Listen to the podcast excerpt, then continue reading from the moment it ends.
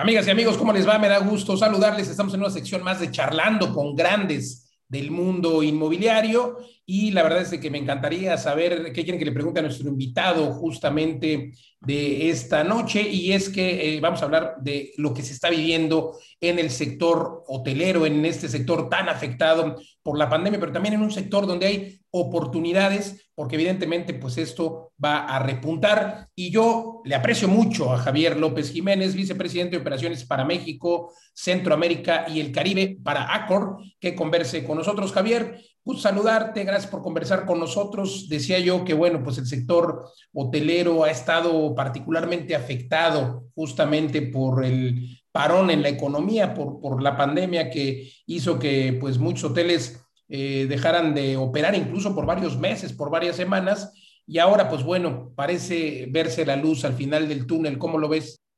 Hola Luis, gracias por la oportunidad, un placer estar contigo. Y sí, eh, tienes toda la razón, o sea, tuvimos un año 2020 especialmente difícil, pues obviamente con casi todos nuestros hoteles cerrados, eh, en todas las regiones a nivel mundial, desde Asia, Europa, América, tuvimos eh, cerca del 80% del portafolio global cerrado en todos los segmentos y obviamente eso nos impactó muchísimo pues, los resultados de la compañía. Obviamente el año 2020 con todos los temas de, de higiene fue también un año para hacer ajustes como empresa y, tuvimos que hacer, em, implementar nuevos protocolos, como lo, han hecho todas las marcas, desarrollar nuevas estrategias para cuidar a nuestros clientes y, reactivarnos. Y ya para el último trimestre del año, afortunadamente, pues empezó la, reapertura y, la reactivación en muchas regiones del mundo. En, México inclusive, em, e, este año eh, está pasando lo que esperábamos que pasara, es un primer trimestre lento, pero, pero ascendente, lo cual, lo cual es positivo y como tú dices, eh, empezamos a, a, creer en que la luz al final del túnel ahí está, esperamos un segundo trimestre más activo, ¿sí? Obviamente que por segmentos eh, el, tema se comporta diferente, pero sí, en general hay, hay un tema de reactivación, México no sé si por bien o por mal, no hemos tenido tantas restricciones de viaje como en otros países y, el, hoy el, mercado interno es el que nos está em, eh, guiando y llevando de la mano en este proceso de reactivación. El que está viajando, creo, Javier, somos los mexicanos que estamos viajando dentro de México y los estadounidenses dentro de Estados Unidos y creo que es lo que está pasando en muchos países. Eh, de acuerdo a cómo van sintiéndose cada uno de los ciudadanos en sus propios países, pues van viajando sobre todo dentro de los mismos. Accor es una empresa que tiene su sede en, Francia, eh, por supuesto en, París, y tienen hoteles en todo el mundo, ya lo decías tú. Te quiero preguntar, eh, en el caso de México, cómo, y bueno, Latinoamérica, tenemos muchos seguidores también de Latinoamérica, ¿cómo se está comportando? Bueno, ya nos diste una breve descripción, pero sobre todo, ¿qué áreas de oportunidad hay? Eh, vamos a dividirlo, y no sé si tú estás de acuerdo conmigo, el experto eres tú, en dos grandes eh, segmentos. El segmento de hoteles de ciudad, por un lado, que me parece que es el que sigue afectado, y ahí que nos digas qué es lo que han hecho durante la pandemia y qué piensan hacer para reactivarlo. Y luego el sector turismo, que bueno, en México tenemos corredores como eh, la Riviera Maya, Cancún, Tulum, etcétera, que pues pareciera, eh, a veces yo he estado por ahí por trabajo últimamente, pareciera que no hay pandemia, ¿no? cuéntanos cómo está la cosa, Javier. Ah, lo, dices bien eh, y creo que la clasificación es correcta hoy. Hoy hay eh, en esos dos escenarios em, eh, la, diferencia se empieza a marcar mucho más rápido. En el sector, en el sector em, de hoteles de ciudad, más de hoteles de negocios, la recuperación es, va, va, un va a un nivel más lento. Obviamente que dentro de hoteles de ciudad también hay, hay, hay, clasificaciones. Yo te digo porque nosotros tenemos de todos los segmentos, nosotros tenemos más de 36 marcas a nivel mundial. Aquí en México el portafolio es un poco más pequeño, estamos como con 7, 8 marcas. Eh, pero ¿Cuáles son? Desde, desde, tenemos eh, Sofitel, tenemos Fairmont, tenemos Novotel, tenemos eh, Ibis, Ibis Style, Ibis Budget, ¿sí? Y bueno, y hay otras marcas eh, eh, también pegadas del grupo que también trabajamos nosotros y eh, que son parte de, todo nuestro portafolio. Pero al final, lo que es importante es que el, el segmento de lujo, ¿sí? en, la parte de hoteles de negocio va más lento, ¿sí? porque son viajeros más internacionales, son viajeros más corporativos y ahí el tema va, va, a otra velocidad. Si tú empiezas a, bajar en el segmento, el segmento medio o al segmento económico, la, aceleración va siendo mucho más alta. Entonces, es muy interesante el fenómeno del segmento económico, porque en el segmento económico es viajero de negocios, pero viajero de negocios que toma sus decisiones, que, que maneja sus presupuestos, que toma sus riesgos, y obviamente ahí el viajero de negocios del segmento económico va más rápido. Sí, entonces eh, tenemos ya hoy ciudades corriendo en el norte del país al 50, al 60%. Interesante, pensaría que estaría al revés, pero qué, qué, qué buena reflexión. Sí, no, no, interesante. Y el cliente interno de negocios mexicano es muy resistente a estas situaciones. Es, son, son perfiles de, de, empresarios, de, dueños de empresa, de pymes que toman sus decisiones y que son enfocados al negocio y se empiezan a mover mucho más rápido. La zona del Bajío empieza también a, despegar un poquito, a pesar de que había estado lenta. Entonces, el segmento económico va bien. El segmento medio, sí, es, es diferente. Entonces, ahí, por ejemplo, tenemos ubicaciones en Santa Fe o en Reforma, que son mucho más corporativo tradicional y el tema es más lento. ¿sí? Porque ahí sí, eh, ese, tipo de empresas, por ejemplo, Santa Fe hoy, como, como zona de la Ciudad de México, es la zona de ocupación más baja de toda la Ciudad de México, ¿sí? Pero ¿por qué pasa? Pues obviamente todos los corporativos de Santa Fe siguen en casa, Hoy las grandes empresas que están en Europa o en Estados Unidos, que tienen sus sedes en Santa Fe, no están viajando. Entonces va a tomar un poco más de tiempo. Esperamos que para el segundo semestre eh, empiece a haber una, una, mayor reactivación. Pasa un poquito mejor, con, eh, pasa un poquito lo mismo con los corredores de insurgentes o con los corredores de reforma, donde hay mucha compañía internacional y el tema está tomando mucho más, mucho más tiempo. ¿sí? Por el otro lado, y regresando a tu, clasificación inicial, el, tema del segmento de, la gente de turismo, de los hoteles de turismo, es diferente. La reactivación hoy a nivel nacional, la ocupación está liderada por los cabos, ¿sí? Entonces los cabos ya está corriendo en promedio por arriba del 50%, Cancún también va a niveles del 45%, eh, Vallarta va... va Perdón, los cabos se debe a los estadounidenses principalmente. Sí hay, obviamente que hay una mezcla, también hay nacional, ¿sí? Pero sí hay, eh, hay, la gente, por efecto natural, hay, una, hay un cansancio del encierro y la gente está empezando a viajar y está viajando más y, y está tomando, no riesgos, pero está tomando decisiones en cuestión de que puedan eh, trabajar y puedan descansar desde nuevas ubicaciones. Y eso es una de las tendencias que vamos a ver durante los próximos años, donde realmente es muy, muy, muy importante que los clientes tengan espacios donde puedan hacer las dos actividades de forma simultánea. Porque con el tema del home office y el trabajo remoto, el trabajo a distancia, cada vez es más viable. La gente solo nada más pide un espacio cómodo, una buena conexión de internet y pueden trabajar en las mañanas, en la tarde hacer alguna actividad. Entonces es muy, muy, muy interesante eh, para estos destinos de playa y de turismo. Eh, el futuro y, cosas similares está pasando de pronto con ciudades como, no sé, eh, Valle de Bravo, San Miguel de Allende, que son, son esos puntos naturales de escape para la Ciudad de México, donde vemos que la, actividad es, alta y las tasas de ocupación también empiezan a subir. Totalmente, pues muy interesante la reflexión, más bien la descripción que nos haces al respecto y eh, mencionas dos cosas. Una, dices, las personas están tomando un riesgo, eh, no, bueno, no necesariamente riesgo, más bien están tomando esas decisiones, pero decisiones basadas también en seguridad que les brinda, eh, pues en este caso el hotel, ¿no? Yo te quería preguntar cuáles son esas medidas y qué es lo que han estado haciendo ustedes para recibir a más viajeros y, supongo que son medidas que llegaron para quedarse en la sana distancia además. Y por otro lado, también, pues bueno, ¿qué, qué han hecho como grupo? ¿Qué, ¿Qué, es lo que están ofreciéndole a los viajeros de turismo? Porque antes no pensábamos en tener un escritorio eh, en una habitación oceanfront, ¿no? No pensábamos en tener eh, un buen wifi, lo que queríamos era tener una hamaca y un jacuzzi, eh, pero ahora creo que es indispensable tenerlo. ¿Qué, se han reconvertido? Cuéntanos. Sí, Luis, es cierto. No, definitivamente el tema de, de higiene y de transmitir confianza y credibilidad a los, a los viajeros es, es, esencial. Y, eso obviamente ACO lo ha hecho, pero también el sector hotelero, y tenemos que hablar como colegas hoteleros, lo estamos trabajando de forma profesional y de, de forma seria.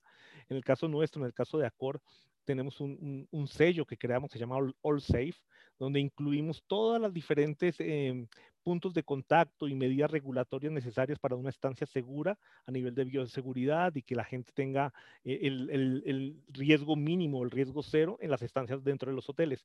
Obviamente incluimos toda la parte de equipos de protección personal, procesos de limpieza, toda la parte de señalización, eh, el tema de entrenamiento es estratégico y es algo de creo que invertimos mayor tiempo porque obviamente asegurar que la gente entienda la importancia de lo que se hace, por qué se hace, que tu cliente está esperando eso, es, es, es muy, muy importante y gastamos mucho tiempo en eso.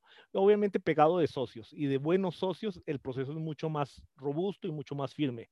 En nuestro caso, tenemos tres socios estratégicos. Uno es Buro Veritas, con quien hacemos todo el proceso de verificación de los, de los procesos. Entonces, ellos nos certifican de que lo que prometemos lo cumplamos. Entonces, creo que eso, es muy importante de, de, de, decir y de mencionar, que, que, no solamente es decir lo hacemos por buena voluntad y nos autoevaluamos, ¿no? Hay un, hay un ente eh, auditor que verifica que esos procesos se respeten, que las tomas de temperaturas, todo se haga.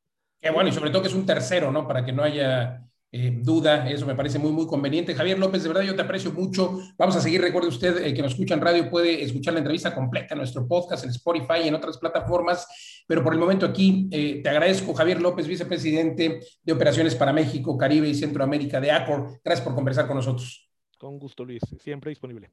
Muchas gracias. Nosotros continuamos aquí en Mundo Inmobiliario. Y creo, Javier, pues ya aquí con más calma, justo en el podcast y en esas plataformas, eh, nos contabas de esta, de esta forma en la que precisamente eh, pues se autoauditan para que haya esta tranquilidad y sobre todo seguridad para los clientes. Nos estás platicando de que, de, pues que estos, eh, estas empresas verifican que la temperatura o por lo menos los aditamentos con los que se toman la temperatura estén bien, etcétera. E íbamos a conversar también acerca del replanteamiento, rediseño que han hecho en los hoteles. Correcto, no, para los hoteles ahorita es, un momento de, de, de o, te ajustas o te mueres. Sí, al final, hoy, hoy más que nunca tenemos que ser flexibles, tenemos que entender muy bien lo que está pasando en el mercado, lo que los clientes piden, lo que los propietarios piden, y, y, en eso, pues obviamente la reflexión es profunda. Sí, obviamente hoy eh, seguir trabajando los, los perdón, protocolos de limpieza con los socios estratégicos, tenemos una empresa de químicos eh, con la cual hacemos toda la parte de entrenamientos, validaciones, de que, las, que los registros, que las rutinas se cumplan, eso es estratégico. Tenemos un producto con AXA específicamente para que da soporte virtual a todos nuestros clientes que tengan síntomas. Entonces, esos son, son, productos extras, pero adicional a eso, asegurar que nuestro producto satisfaga las necesidades del, cliente es importante. Entonces, eh, estamos trabajando profundamente el, el, trabajo del room office, entonces, que dentro de nuestro inventario, que hoy, siendo honestos, hay inventario disponible, crear oficinas para que el cliente pueda acceder a ellas, que las personas que están cansadas en casa puedan venir y trabajar desde un sitio cómodo, con muy buena internet y 100% seguro también está disponible. Entonces hemos desarrollado productos de Room Office para todos los segmentos, ¿sí? Entonces eso, eso es, es, bastante importante y, invertimos bastante tiempo. Hoy también, como te lo decía, el, eh, desarrollamos un producto para la marca Novotel que es el Day Pass, donde la gente puede hacer uso de nuestras instalaciones, tenemos albercas lindas, donde la gente puede escaparse con sus familias para el fin de semana, para una noche, para un día y tomar aire, comer rico y, y en seguridad y sobre todo con aforos, con, con aforos muy bien controlados, que es, estratégico ahora. Entonces, son, son, son, el tipo de productos que estamos trabajando, ¿sí? Para que realmente eh, el cliente aprecie la otra cara de la hotelería, no solamente la hotelería de negocios eh, tradicional, sino que los hoteles también están en posibilidad de convertirse y ofrecer alternativas. Este Day Pass debe eh, ser muy valorado, sobre todo porque debe incluir este room office, que es esta nueva forma de ir a un hotel, no necesariamente a dormir, sino a trabajar nada más durante el día eh, más que a pernoctar. Oye, pues eh, gracias por esa descripción muy, muy abundante. Preguntarte cómo ha impactado en el crecimiento. Traían planes de crecimiento como muchas marcas agresivos, porque pues estaba en boga justamente la hotelería de turismo, la hotelería eh, de ciudad, etcétera, la de ejecutivos y demás que ya nos has descrito. Preguntarte cómo afectó la pandemia. Hubo una, se detuvo los planes de expansión. eso ya hace un año, ya estamos celebrando pues digo, no celebrando, pero desafortunadamente ya un año con la pandemia. Ahora, ¿cuáles son los planes? Mira, gracias a Dios y mira, el, tema del desarrollo hotelero es un poquito contracíclico y, y tú, sabes que cuando al final un poquito la actividad cae, las, las, visiones de los empresarios y de, las marcas para desarrollar nuevos proyectos, para que cuando el mercado suba, ahorita es un tema muy dinámico. Hay, ahorita hay un tema inmobiliario de costos, de oportunidad, ¿sí? de, de, empezar a desarrollar marcas, de renovación de los inventarios en las ciudades, en las plazas. Entonces es muy interesante porque a nivel de desarrollo el tema está muy dinámico. Hemos, hemos tenido mucha suerte en, en, tener nuevos proyectos, nuevas firmas de nuevos, de nuevos hoteles y, y el tema de aperturas y el tema de construcción sigue. Sí es cierto que los hoteles que estaban en la mitad en el proceso de construcción puede haber algunas demoras o en las que estaban en el periodo de, de diseño del proyecto pueden tomarse un poco más de tiempo. A lo mejor por los semáforos, ¿no? Porque no se puede trabajar, etcétera, pero no necesariamente porque se vayan a cancelar.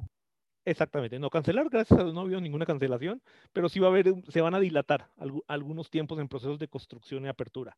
Pero por el otro lado, el hecho de, nueva, de, nuevas, eh, de nuevos leads de negocio, de nuevas, em, de, revisión de nuevos proyectos es impresionante. O sea, la dinámica hoy que tiene la Ribera Maya es excepcional. La Ciudad de México hay grandes, grandes oportunidades de negocio. Estamos bombardeados de trabajo, em, analizando proyectos nuevos, viendo nuevas marcas que están llegando al país. Eh, es muy importante en, el Pacífico también. Ahorita acabamos de lanzar el proyecto del Hyde Mazatlán, ¿sí? que es, es, una apertura nueva para 2023. Es un, es un lindo proyecto y, y, y, hay muchas cosas eh, eh, que están pasando dentro de Accor porque pues al final con un catálogo, de, con un portafolio, perdón, de 36 marcas, las oportunidades son muy grandes. Totalmente. Oye, cuéntanos qué es lo que busca una empresa eh, hotelera como ustedes, una cadena con toda la experiencia, una cadena global. ¿Qué es lo que busca en México? ¿Busca location? ¿Busca, eh, porque obviamente eh, tenemos aquí, tú sabes que tenemos muchos seguidores que son emprendedores y que sobre todo también tienen aspiración a participar, a lo mejor con algún hotel, etcétera, invertir y demás. Pero la pregunta es, ¿qué es lo que está buscando en cuanto a location? ¿Qué número de metros cuadrados busca un hotel con tus marcas, que tenemos, tienes marcas de lujo, marcas de ciudad. Eh, ¿Qué es lo que buscan? ¿Buscan ocean fronts? ¿Buscan eh, a lo mejor colocarse en un edificio en el que pues serán eh, un edificio de 40 niveles? Supongo que bien puede caber un hotel tuyo de seis niveles y hacer una especie de convenio con el, con el edificio. ¿Qué, qué es lo que buscan? ¿Y dónde? Pues, gracias, gracias por la pregunta, porque es una pregunta que cae súper bien en cuestión de que con 36 marcas a nivel, a nivel eh, global y marcas desde el producto económico, donde tenemos habitaciones que pueden arrancar en 12 o 13 metros cuadrados para centro de ciudad, en hoteles de 70, 100, 120 habitaciones. Ibis, por ejemplo. En Ibis, eh, Ibis, Ibis Styles, eh, Joan Joe, Fórmula 1, tenemos formatos de de, hostales, que es el, la marca Joan Joe, que es un producto lindo, lindo, lindo, que, que es, es, muy bien recibido para el mercado joven, que viaja, que funciona más por camas que por habitaciones. A nosotros los chavos. los, los, requerimientos de áreas son muy diferentes así pasas al segmento medio. El segmento medio son hoteles mucho más convencionales, de pronto más, más de negocio, una marca Mercure, una marca Novotel, ¿sí? donde a pesar de que los diseños dentro de las habitaciones son súper modernos, hay, hay, mucho trabajo en el tema de áreas públicas, ya nada es tan convencional, pero el requerimiento de, de espacios es, es, es, es estándar a un centro de ciudad. ¿Correcto?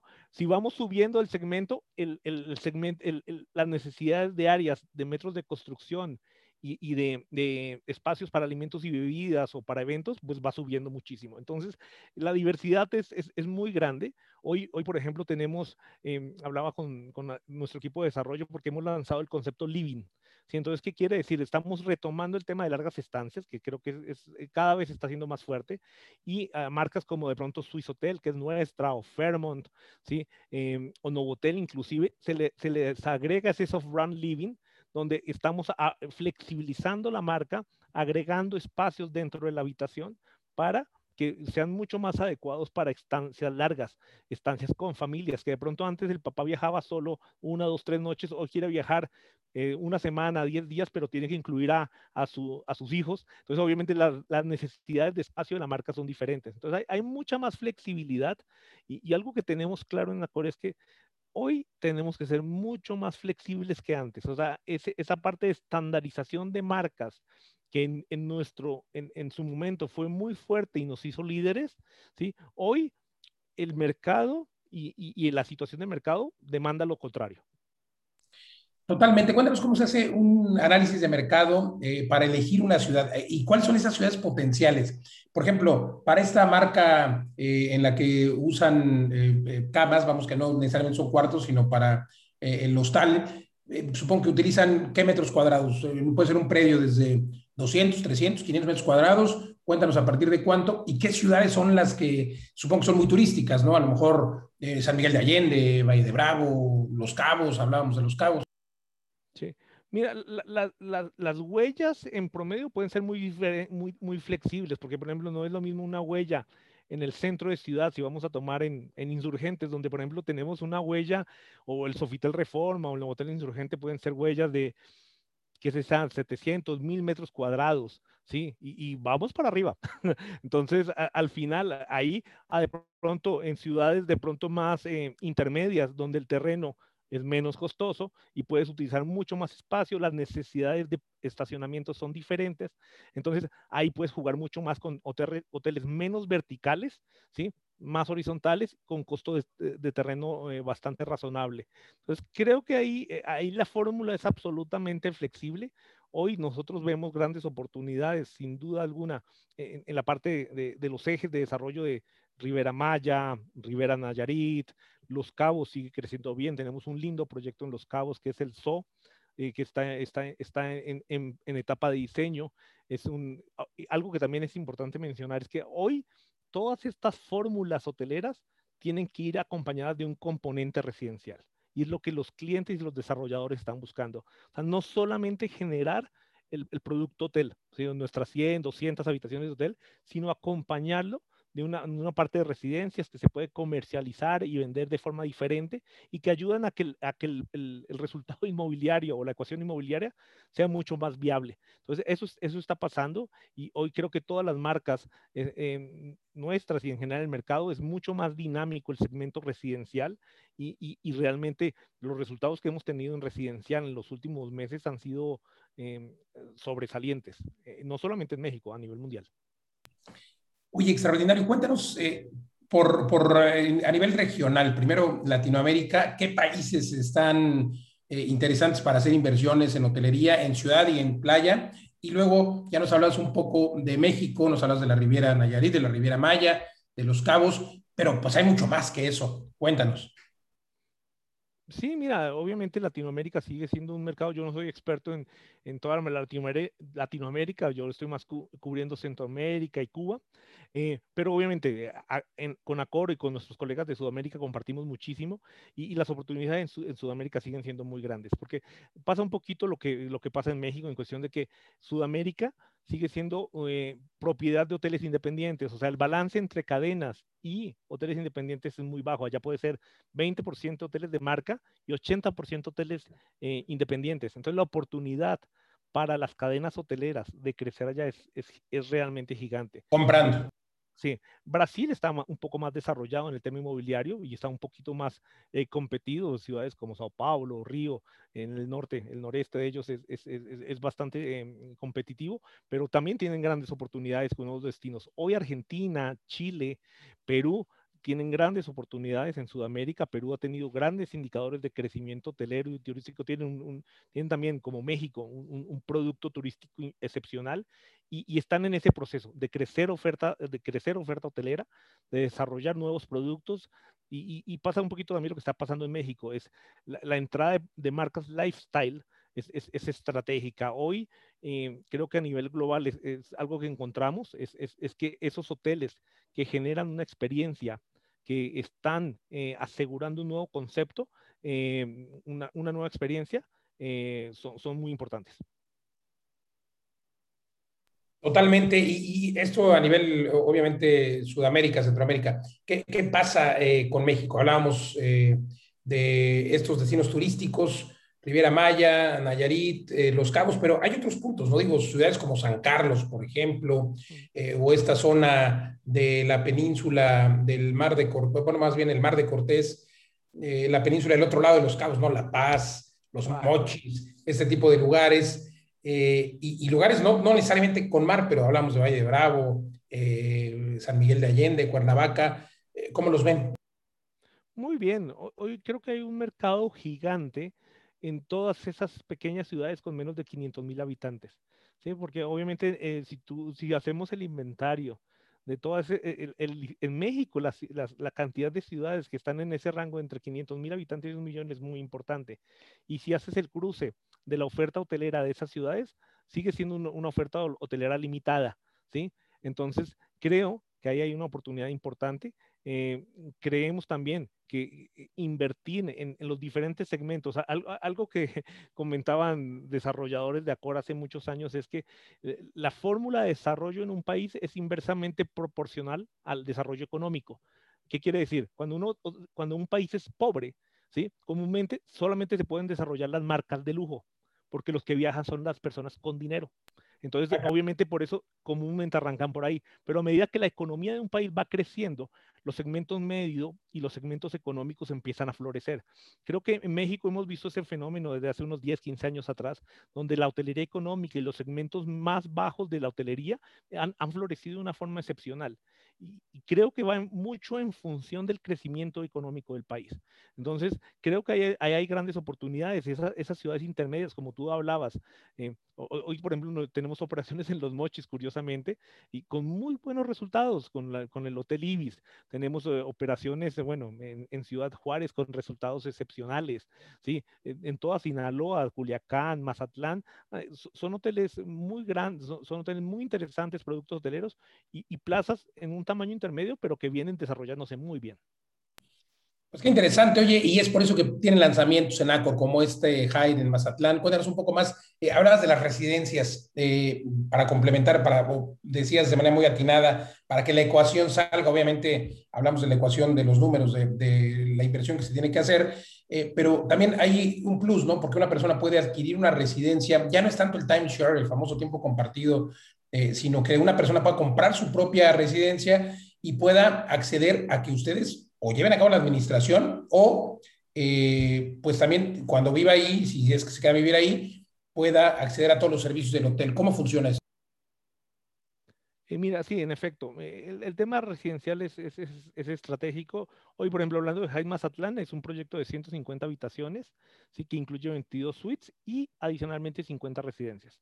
Entonces, esas 50 residencias salen al mercado em, para, para, compradores, para gente que quiera usarlas. Y obviamente ese inventario de noches se puede administrar de forma diferente. Ellos nos pueden entregar inventario de noches para que nosotros las vendamos en fórmula en hotel y, obviamente tienen una, retribución por eso, y, nosotros nos encargamos de la administración y mantenimiento de su residencia. Entonces son fórmulas bastante eh, accesibles e interesantes para el propietario de la residencia porque tienen un sitio donde escapar, donde vivir la experiencia de turismo, pero a, la vez también donde pueden eh, eh, generar un ingreso adicional para ellos. Entonces creo que en el caso de Mazatlán el, hotel es, es, una marca de SBI, SB es una empresa líder en el segmento lifestyle en Estados Unidos, muy fuerte en el tema de diseño de áreas públicas, de conceptos de, restaurantes, tiene una gama de restaurantes impresionante y preciosa.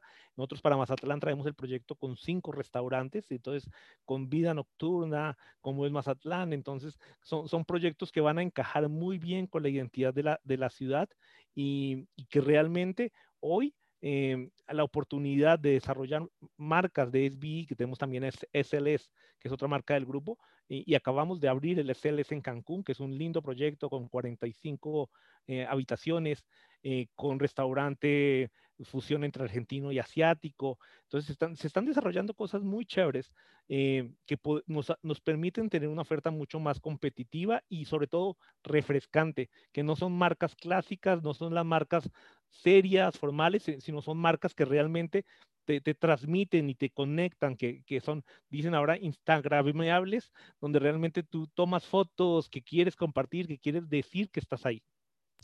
Hay que hacer marcas instagramiables, coincido totalmente contigo, eh, querido Javier. Oye, ¿qué, ¿qué, beneficio tiene, por ejemplo, comprar una residencia para un inversionista? Cuéntanos un poco cuánto costaría una de estas residencias, digo, un precio aproximado en Mazatlán y luego cuál es el beneficio, qué rentabilidad me da. Si yo decido dejarla, eh, soy inversionista, no quiero vivir ahí, quiero que tú me la administres, ¿cuál será mi rentabilidad? Bueno, no, quiero entrar en números porque los proyectos cambian mucho. Aproximaciones, aproximaciones. No, pero te digo, en general te digo, lo, que sí te puedo decir es que son, son, proyectos que obviamente son rentables porque tienen e, ese, ese doble valor del uso, del usufructo personal del bien, más un retorno. Entonces, no, no, no, no, no, no quiero ser, eh, no quiero dar mala información porque cada proyecto tiene sus propios números y, claro, entiendo, entiendo. Mal, haría en comunicar cifras ahora. Entiendo, entiendo, Javier. Bueno, pues ya eh, lo analizaremos, pero bueno, eh, creo que vale la pena entender a manera de ir concluyendo esta entrevista que sin duda tanto el sector hotelero turístico como el de ciudad va a continuar. O sea, eh, la expansión, en este caso Grupo Accor, sigue en México y en Latinoamérica. Totalmente. Muestra eso es las aperturas que tenemos programadas para este año. Ahorita nosotros estamos abriendo el nuevo hotel, el, nuevo hotel de México City Toreo. Sí, está ahí en, exactamente en la zona Toreo, en Avenida Primero de Mayo con Periférico, un lindo proyecto, 168 habitaciones, de nueva generación, áreas, em, e, el concepto de la habitación con mucho diseño, áreas públicas muy amigables con espacios de coworking, con un concepto de alimentos y bebidas que se llama Eliana, es un complejo de dos torres eh, precioso con corporativo y, hotel. Entonces, realmente son cosas que, que, le suban a la ciudad, que reconvierten las zonas de, esto. Entonces es un proyecto que viene. Tenemos el, el nuevo hotel también eh, por venir de World Trade Center, que es, es, ahí en, en Insurgentes, eh, frente al Poliforum Siqueiros. Entonces, eh, realmente son, son cosas eh, eh, lindas. También es un hotel de 106 habitaciones, misma filosofía y espíritu de marca, pero obviamente mucho más compacto porque esta es una torre de veintitantos pisos, ¿sí? seis habitaciones por piso. Es un proyecto arquitectónicamente difícil, pero el, el, el, resultado final es excepcional. Y, bueno, y sigue habiendo muchos desarrollos. Tenemos Ibis Wasabe que está, está, está, en construcción, como te decía, el Esteles Cancún, y, y hay muchas cosas que están pasando a nivel de desarrollo eh, que afortunadamente pues Acor no para y, seguimos con procesos de, de, firmas de contratos y aperturas. Pues enhorabuena y ojalá que pronto ya tengan ocupaciones acostumbradas de más del 50% en todas las ubicaciones. Querido Javier López, Gracias por conversar con nosotros. Como sabes, en, este, en esta plataforma tenemos a muchos seguidores, muchos empresarios, como yo les denomino, gente que invierte, emprende, emprende, invierte y por supuesto quieren ser exitosos como lo eres tú. Yo te quisiera preguntar qué les dirías a las personas, a los inversionistas, por qué invertir en el sector inmobiliario y cómo lograr ser exitosos. No, algo que es importante y como te decía como en la entrevista, creo que hoy es un gran momento para invertir en inmobiliario. Sí, hay muchas cosas que son, son contracíclicas y, en el caso de los proyectos hoteleros claramente lo son. Hoy hay grandes oportunidades. Eh, hay, que tener fe en que la importancia del PIB turístico en México es, es grande y eso no va a cambiar. México tiene un, un recurso turístico infinito. El recurso humano que trabaja en México es excepcional como en ninguna otra parte del mundo y esa combinación Sí, esa combinación no va a cambiar. O sea, puede, estamos en un momento difícil, pero estoy seguro que después del 2023 vamos a estar mejor que nunca. Ahorita se viene un boom de reactivación porque hay muchas cosas represadas que ya desde el próximo año vamos a empezar a sentir. Y, y, y, sin duda alguna las oportunidades son gigantes y hay que, hay que estar seguros de eso. Totalmente. ¿Alguna recomendación eh, que quieras hacer a los empresarios? ¿Alguien a quien, a quien seguir, un libro que leer, algo que quieras eh, recomendar para alcanzar el éxito? Gracias. No, creo que lo, más importante es estar muy bien informados y, realmente escuchar las noticias en los medios, ¿sí? estar en contacto con lo que está. Los mercados hoy son muy dinámicos y realmente tener la información correcta en el momento correcto es lo que hace tomar las buenas decisiones. Entonces, no, no esperemos a que alguien nos dé el dato de la nada, ¿no? porque eso no va a pasar. Hay, hay que leer y hay que estar, estar correctamente informado y seguir los medios correctos. Coincido contigo, te lo pueden dar erróneo, nada como verificar, sobre todo ahora que tenemos estas herramientas como la supercarretera de la información. Gracias, gracias Javier López Jiménez, gracias por conversar con nosotros, vicepresidente de Operaciones para México, Centroamérica y el Caribe eh, de ACOR. Gracias. Muchas gracias a ti, Luis. Eh, un abrazo virtual. Igualmente, abrazo virtual. Gracias, Javier, y gracias a ustedes por acompañarnos en esta sección de Charlando con Grandes del Mundo Inmobiliario. Pues recuerden que hay que invertir siempre, siempre en ladrillos, pero no en cualquier lugar. Hay que preguntarle a los expertos. Aquí está Javier, si quieres invertir en hotelería o comprarte una residencia, y siempre hay que tener tierra hasta en las uñas, pero no en cualquier lugar. Hay que preguntarle a los expertos. Por favor, comparte. Recuerda que es importante que más empresarios puedan escuchar estas historias de los grandes del mundo inmobiliario. Y recuerda también escuchar mi programa, por supuesto, de radio todos los jueves a las 10 de la noche, los sábados a las 4 de la tarde, vivelasrentes.com, visita nuestra página, siempre en eh, pues varias radiodifusoras en toda la República Mexicana y en algunas ciudades de Estados Unidos. Sintonízanos y recuerda compartir. Soy Luis Ramírez, gracias. Hasta la próxima.